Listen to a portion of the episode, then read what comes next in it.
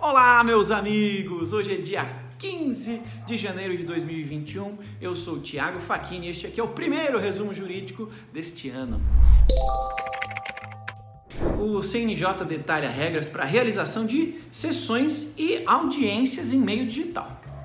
Uh, o CNJ publicou a resolução 354 eh, em 19 de novembro do ano passado e agora ele define como sendo sessão por videoconferência a comunicação à distância realizada em ambientes de unidades judiciárias. Já a sessão telepresencial são audiências e sessões realizadas a partir de ambiente físico externo ao fórum ou ao juízo. O objetivo deste esclarecimento é elevar a eficiência administrativa e operacional do Poder Judiciário e, obviamente, alcançar maior efetividade com a menor duração dos trâmites processuais. O STJ julgará também a necessidade de comprovar o pagamento de ITCMD para homologação de partilhas.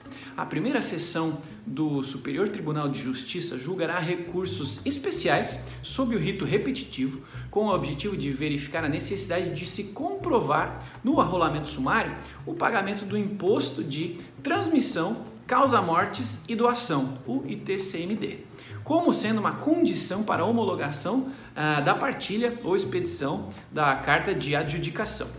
Até que ocorra o julgamento, o colegiado determinou a suspensão em todo o território nacional dos processos que versem sobre esta matéria. O CNJ pede também que tribunais informem sobre suas políticas contra assédio moral. A conselheira Tânia Regina Silva, do Conselho Nacional de Justiça, encaminhou ofício aos tribunais brasileiros solicitando informações sobre o cumprimento da política de prevenção e enfrentamento do assédio moral e discriminação no Poder Judiciário.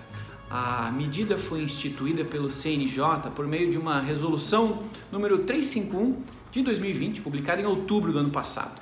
Entre outras coisas, o texto determina que cada tribunal crie uma comissão de prevenção e enfrentamento com a participação de magistrados, servidores e colaboradores.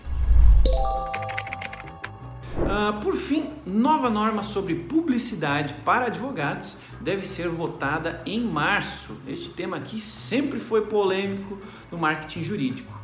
A OAB pretende aprovar em março deste ano o novo provimento que moderniza as regras da publicidade e propaganda para advogados.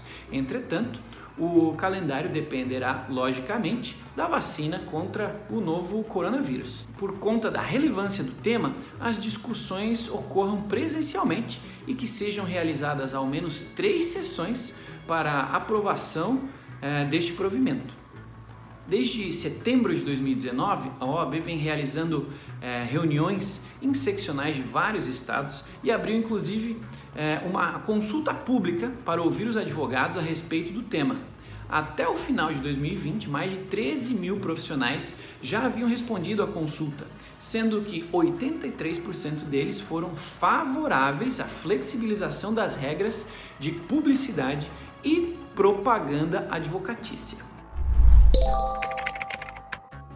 Bom, este foi o primeiro resumo jurídico de 2021. Muito obrigado pela companhia até aqui. Todas as sextas, eu, Thiago Facchini, tento resumir os principais assuntos jurídicos da semana para você.